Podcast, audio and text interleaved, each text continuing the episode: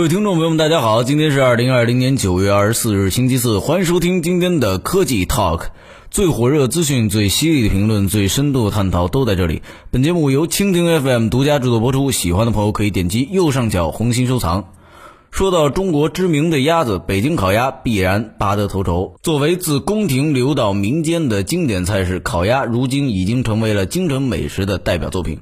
北京人对鸭子的热爱，在整个北方来说是独一份的。毕竟鸭子是水禽，相比于小桥流水人家的江南，北方人并不将鸭子视为最重要的家禽。人们心中吃鸭最多的，还是以南京为代表的江淮一带。正所谓，没有一只鸭子能够活着走出南京。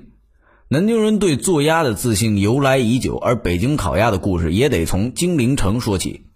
北京鸭呢，是由南方特有的小白鸭培育而来。据品种志记载，北京出现白羽鸭的时间大约在距今五百年左右，也几乎是这个时间段，北京米市胡同有了京城的第一家烤鸭店，那是永乐十四年，一个对北京来说非常特别的年份。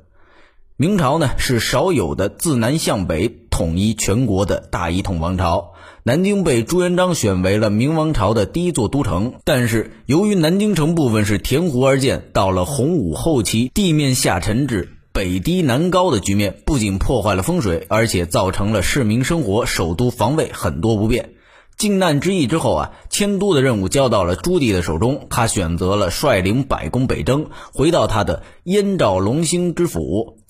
永乐四年，明成祖下诏以南京故宫为蓝本，兴建北京皇宫和城环。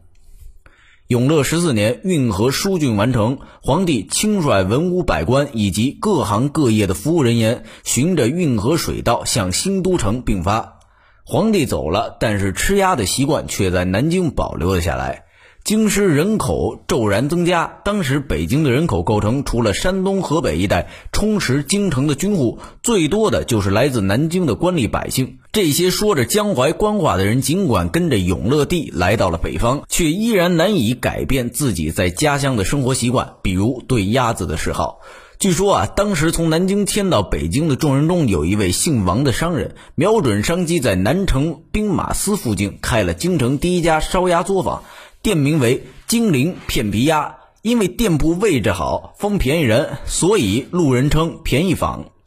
现在的便宜坊名字就和这老便宜坊有关系，所以一定得念便宜坊，而不是便宜坊。便宜坊始建于永乐十四年，是北京烤鸭的鼻祖。当时的吃客把片皮鸭又称为南炉鸭，意思就是从南方传入的炉火烤鸭。金陵、南炉都证明了北京烤鸭的祖上是南京血脉。由此可见，一场轰轰烈烈的迁都对北京文化的塑造影响是巨大的。北京烤鸭从品种到技法都在这一传统的北方王城深根落地，并且之后的数百年里不断演化成京在之中最负盛名的佳肴。烤鸭北上的过程也是融入了大量的北方色彩，比如南鸭北都和鲁菜进京大约是同时出现的，而且京城几代烤鸭大厨都来自于山东荣城。因此啊，北京烤鸭的吃法有着很多鲁菜的元素，葱丝的使用和荷叶形的面饼都是源于鲁菜的特色。鸭饼卷上葱丝、黄瓜丝儿和肥嫩的鸭肉之后，煎饼卷大葱似乎有着异曲同工之妙。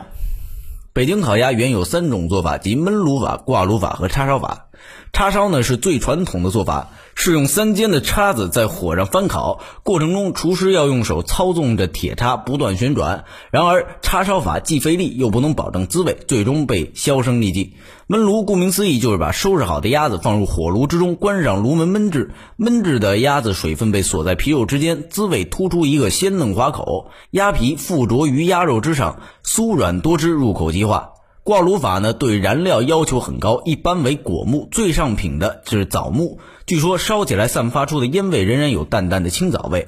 挂炉法烤出的鸭子湿气去得很彻底，油脂在火烤到表皮之外，让鸭皮更为酥脆，在口中咀嚼时香气冲鼻，吞下去也是留香满口。从南方的绿头鸭到北京的大白鸭，从南京应天府到北京顺天府，从金陵片皮鸭到北京烤鸭，这是一个物种的演化，一个朝代的变革，一座城市文化的发展，都在一桌烤鸭上得以体现。一起吃鸭吗？以上就是本期科技 Talk 的内容，我们下期见。